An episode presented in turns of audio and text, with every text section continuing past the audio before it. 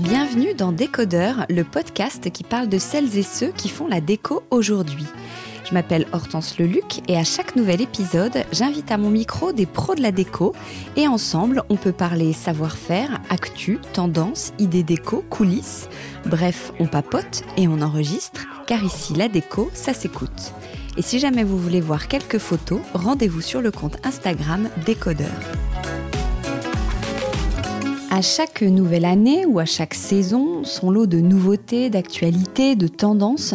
Je voulais donc faire un épisode sur ces dernières, genre euh, les 10 tendances de l'année ou euh, les tendances pour les nuls. J'aimais bien ce titre parce que non pas qu'on soit nul, mais dans l'idée de décrypter ces fameuses tendances, de les rendre accessibles.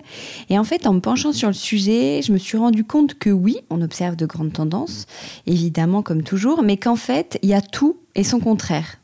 Euh, et cette approche m'amusait un peu plus, donc c'est comme ça que je vais vous parler de tout ce qui est dans l'air du temps et qui nous sous-entend que donc finalement il n'y a aucune dictature du bon goût puisque tous les goûts sont actuellement dans la nature ou plutôt euh, dans nos intérieurs. Par exemple, pour commencer, on voit que le style minimaliste s'impose vraiment. Alors un intérieur minimaliste, qu'est-ce que c'est? C'est pas forcément monacal avec rien, mais c'est vraiment un intérieur qui est épuré, qui est sobre, sans trop de meubles ou de bibelots. C'est rangé aussi, on laisse rien traîner. Ici, on mise sur la fonctionnalité, on met pas un meuble pour combler un vide ou une lampe juste pour faire joli. On choisit vraiment les différents éléments pour leur utilité. C'est une façon de revenir à l'essentiel, euh, de pas s'encombrer, que ce soit visuellement, parce qu'on gagne de la, de la place, on circule plus facilement, et en énergie aussi, ça va apporter un vrai sentiment de liberté, de détente. C'est le genre d'intérieur dans lequel on se sent apaisé. C'est une ambiance qui est euh, assez zen en fait, qui est mi-japonisante, mi-néo-rustique. Le style néo-rustique, je vais le développer euh, juste après. En fait, on utilise des, des matériaux bruts, comme le béton, une vasque en béton par exemple, euh, la pierre, une table en marbre, des bougeoirs en verre, et bien sûr beaucoup, beaucoup, beaucoup de bois qui vient réchauffer tout ça. Parce que oui, attention, minimalisme, euh, ça ne veut pas forcément dire froid. Certes, les couleurs sont plutôt assez neutres, unie, sobre.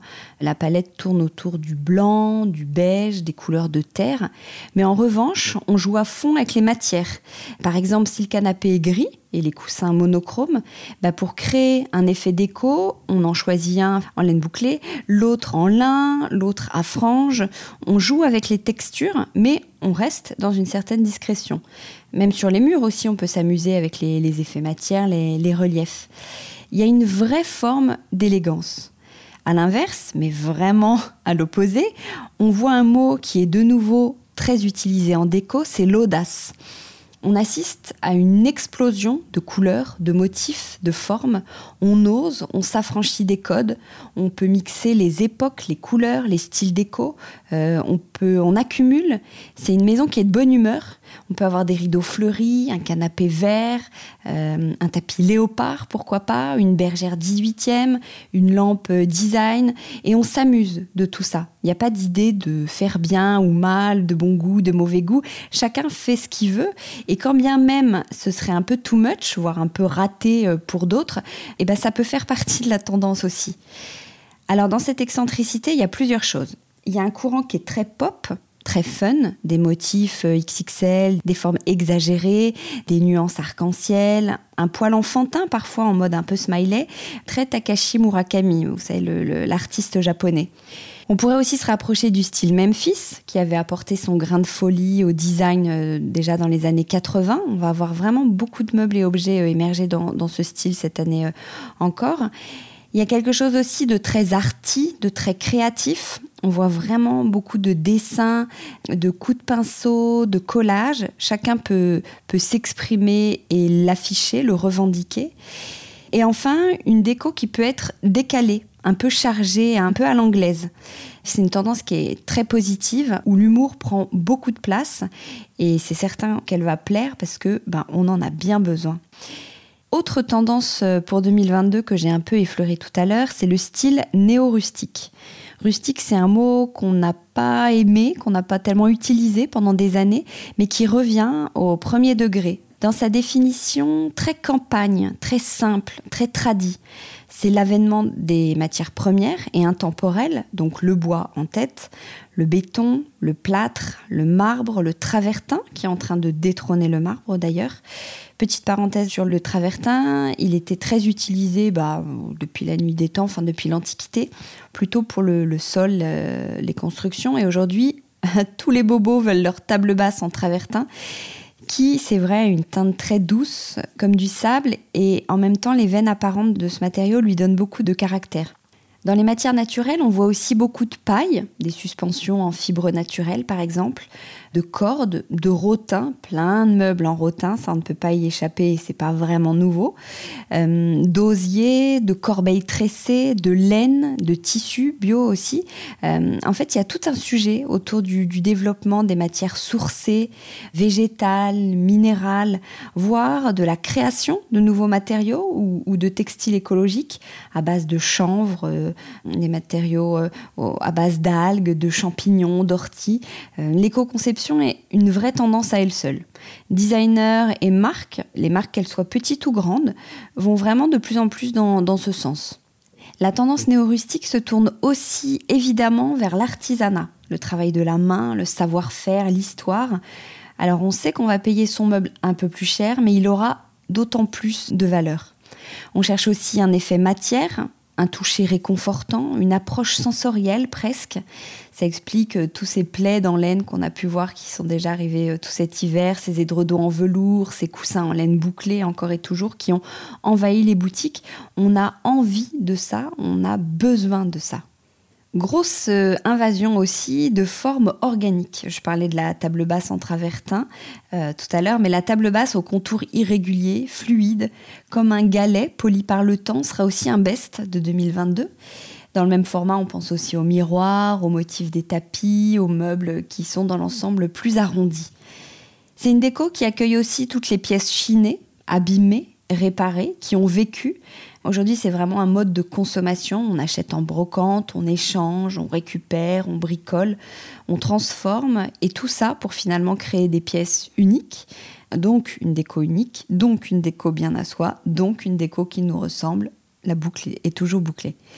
Aux antipodes de tout ça, et dans un genre beaucoup plus clinquant, l'art déco fait son énième retour donc rien à voir, avec euh, ses arabesques, ses volutes, ses dorures, son raffinement, euh, ses teintes foncées masculines, son élégance, ses finitions qui font toute la différence et surtout ses matériaux luxueux, les pierres précieuses, le marbre coloré, le métal, le cuivre et le laiton lumineux, chaleureux ou encore de beaux jours devant eux.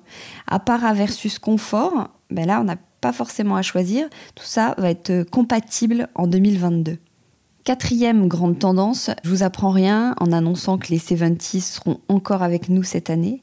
En fait, c'est le cosy des années 70 qui nous plaît tant et qui nous réconforte après ces deux dernières années euh, un peu compliquées. C'est pas de la psychologie de comptoir. Hein. Les, les formes enveloppantes, rassurantes, chaleureuses, douces la rondeur, l'aspect boudiné, les boudins, les courbes, les arches, tout ça, ça nous fait du bien. On aime aussi les couleurs vibrantes et chaudes de cette époque, notamment le orange qui revient en force. Si, si, c'est sympa, le, orange. Alors, peut-être pas tout un salon, mais euh, une lampe orange, un coussin, et hop, c'est une dose de vitamine. Si on s'y fait pas, de toute façon, il y a toujours le moutarde, le vert et la palette euh, marron euh, camel.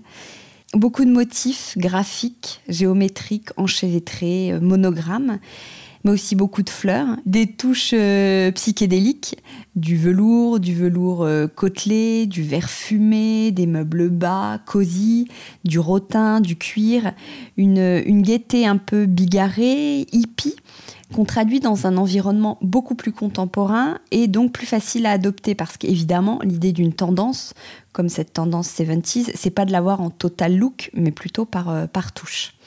Et alors dans la famille tout et son contraire, je demande les années 90. Elles reviennent aussi, bon, sans les Spice Girls, mais les années 90, c'est un autre genre de bonne humeur que les 70s.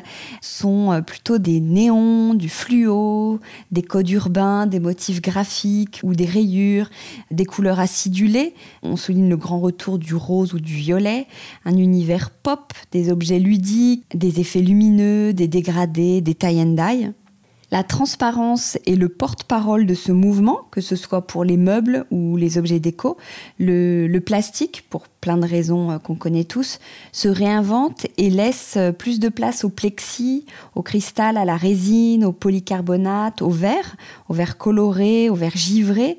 Euh, le verre givré, c'est une, finition semi-opaque, un peu, un peu floue, brumeuse, qu'on peut retrouver sur des vases, des verres ou même des, façades de, de meubles. Beaucoup de lac aussi, cette finition euh, brillante qui vient marquer le, caractère et la sophistication de, euh, de ce mouvement 90. Euh, je vous accorde, c'est vraiment pas évident. On aurait tendance à le laisser aux, millennials, mais, ça mérite qu'on s'y intéresse quand même. On passe aux couleurs, alors ou plutôt aux non-couleurs, puisque cette année encore, le blanc, beaucoup de blanc. Je crois qu'il n'y a pas une marque qui propose pas son canapé ou son fauteuil blanc. Euh, le nude et les couleurs minérales s'imposent. C'est une palette toute douce, pas d'erreur possible, c'est facile à mettre en place, lumineux, intemporel, poétique, cosy, rassurant, tout ça dans une veine très slow life qu'on cherche un peu tous quand même. Et en totale opposition à cette sagesse, j'en parlais précédemment pour différents styles, les couleurs nous font vibrer sur les murs, les tapis, les objets déco, dans le salon, la chambre, les toilettes, les coussins, les rideaux, les assiettes, les draps des enfants, tout, absolument tout prend des couleurs. Celle de l'année euh, s'appelle Very Perry. Il y a toujours la, couleur euh, de l'année. C'est un genre de violet bleuté qui sera très joli par touche. On parle aussi du vert sauge, très zen du rose, du bleu clin, euh, toujours un peu, du orange et, évidemment toutes les teintes autour du terracotta qui seront euh, toujours très présentes dans les boutiques déco. Côté motif, on met des ronds dans des carrés, des triangles dans des rectangles. L'heure est vraiment aux formes géométriques, que ce soit dans un esprit graphique, très arty, très contemporain, ou plus 70s, comme je disais tout à l'heure. Donc sur des coussins, des rideaux, des papiers peints, des tissus, des dessus de lit, on peut vraiment se lancer euh, joyeusement. Ou alors, à l'inverse, on opte pour des fleurs des toutes petites, euh, style Liberty, euh, très british, ou plus imposantes, plus, plus végétales, XXL, comme une, comme une œuvre d'art. On voit beaucoup de panoramiques qui proposent des, décors fleuris. C'est vraiment joli et contrairement à ce qu'on peut croire, c'est quand même assez facile à placer dans l'entrée, un pan de mur du salon, une chambre. Euh, c'est vrai que la nature nous manque, alors c'est une manière de la faire entrer dans la maison. D'ailleurs, on peut lui ouvrir grand la porte parce que la vraie tendance, c'est au all over, des fleurs partout. Et des vraies fleurs aussi, bien sûr. Le pouvoir des fleurs est vraiment euh, dingue. Moi, 36-15 ma vie, mais ce matin, j'ai acheté un bouquet, de, je ne sais pas ce que c'est exactement comme fleurs, mais j'assure que ça a changé euh, ma journée. On a bientôt terminé. Je voulais vous reparler du bois, grand gagnant de ces tendances 2022, et pourtant qui est si intemporel que ce soit dans une version claire, plutôt nordique, ou beaucoup plus foncée, en noyer, en acacia, en ébène, mais dans tous les cas ultra chaleureux, et en totale opposition avec le grand retour du métal. Alors le métal avait disparu, mais il revient, plus élégant et pour asseoir un style très contemporain. Le métal, c'est euh, le laiton, l'acier, l'aluminium, l'inox, le zinc, le fer, le fer forgé. Bon, dit comme ça, ça fait pas forcément rêver, mais il faut penser à l'associer à d'autres euh, matériaux pour le réchauffer et euh, jouer avec les différents effets patiné, rouillé, brut, mat. Une chaise avec des pieds chromés, une lampe à poser en alu ou une crédence en inox comme au restaurant, c'est un peu ça le nouvel esthétisme 2022. Enfin, si vous aimez, parce que, on l'a bien compris, cette année, je le répète, tous les goûts, tous les styles, toutes les envies, tout, tout, tout, tout est possible. Allez, je m'arrête là. Bye bye, à bientôt. Décodeur, c'est terminé pour aujourd'hui. Merci beaucoup d'avoir écouté en entier. Si vous avez aimé cette émission, n'oubliez surtout pas de vous abonner au podcast pour ne pas rater les prochains épisodes. Bien sûr, vous pouvez aussi la partager en l'envoyant à vos proches ou en story Insta. D'ailleurs, vous pouvez me retrouver sur le compte Décodeur où je poste quasiment tous les jours. Et si jamais vous écoutez cette émission sur Apple Podcast et que vous avez 20 secondes, n'hésitez pas à laisser un commentaire. C'est juste sous la liste des épisodes. C'est comme partout, plus j'ai d'avis et d'étoiles, plus le podcast se détache et se fait connaître. Voilà, merci beaucoup et à très bientôt alors, ici ou ailleurs.